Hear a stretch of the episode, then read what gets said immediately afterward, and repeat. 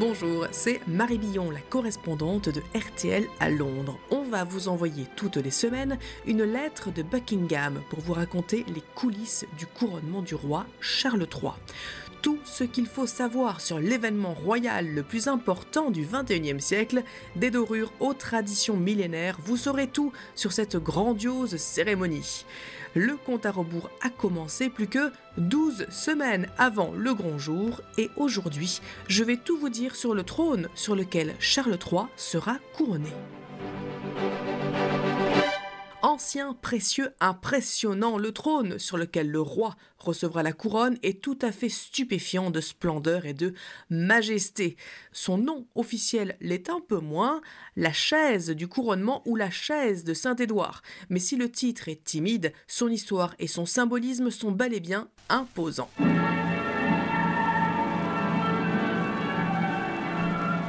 Le trône de Saint-Édouard, oui c'est la traduction que j'ai choisie car c'est la plus fidèle à la réalité, est au cœur des couronnements anglais depuis 1308. C'est sur ce trône que tous les souverains d'Angleterre ont reçu la couronne et l'huile sacrée depuis plus de 600 ans. Le trône de Saint-Édouard a été construit en 1300 sur l'ordre du roi Édouard Ier. Son but était de célébrer sa victoire sur les Écossais. Ce devait être finalement une sorte de coffret à bijoux tape à l'œil pour y ranger la pierre du destin. Une pierre énorme sur laquelle les rois écossais étaient couronnés jusque-là. Nous en parlerons bientôt dans un épisode qui lui sera dédié. Le trône aujourd'hui reste visuellement imposant avec son dossier en pointe qui mesure plus de 2 mètres à la cime.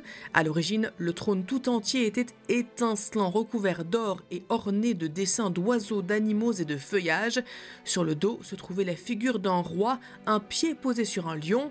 Toutes ces dorures ont été presque complètement effacées par le temps. Aujourd'hui, le bois d'être est nu, dépourvu de ses riches décorations.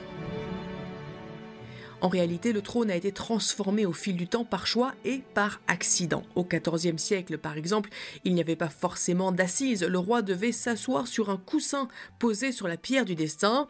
Au XVIe siècle, quatre lions en or ont été rajoutés près des pieds et puis remplacés en 1727. Ils sont encore là aujourd'hui.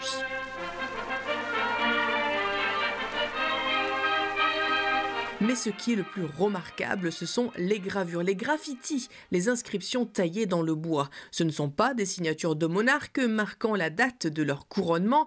La plupart sont dues aux élèves de l'école de Westminster au XVIIIe et XIXe siècle, ainsi qu'à des touristes. On peut lire par exemple P. Abbott a dormi dans cette chaise la nuit du 5 au 6 juillet 1800. Aujourd'hui, le trône est visible toute l'année par les visiteurs en l'abbaye de Westminster, mais derrière une barrière, car le caractère ultra précieux de ce trône n'est plus approuvé. Par exemple, pendant les bombardements de la Seconde Guerre mondiale, le Blitz, il a été enterré sous une autre abbaye à l'ouest de l'Angleterre pour être mis à l'abri. Le 6 mai prochain, le trône de Saint-Édouard retrouvera la place qu'il a occupée il y a 70 ans pile pour la dernière fois, devant l'autel au cœur de l'abbaye de Westminster, pour y accueillir Charles III au moment où il recevra la couronne et l'huile sacrée.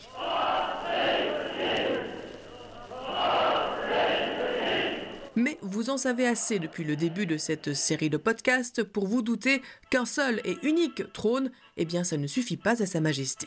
En réalité, chaque monarque a au moins trois trônes le jour de son couronnement. Deux sont normalement faits pour lui sur mesure. Buckingham Palace a confirmé que Charles III ne dérogerait pas à cette tradition pour au moins l'un des trônes, en l'occurrence le troisième. Je vous sens confus, mais en fait c'est simple, un couronnement c'est long. Dans l'abbaye de Westminster, il faut donc que le monarque s'asseye en dehors du moment relativement furtif où il est consacré. Un trône avant, un trône pendant, un trône après. Ça fait donc trois trônes. Au début de la cérémonie, le monarque s'assied sur la chair of estate, la chaise d'État. En 1953, celle qui a été confectionnée pour Élisabeth II était faite de bois doré et de soie rouge. Sur le dossier apparaissaient ses initiales surmontées d'une couronne. La chaise d'État de son père, George VI, était quasiment identique et de la même couleur. Donc si Charles III a sa propre chaise d'État, elle ne devrait donc pas détonner.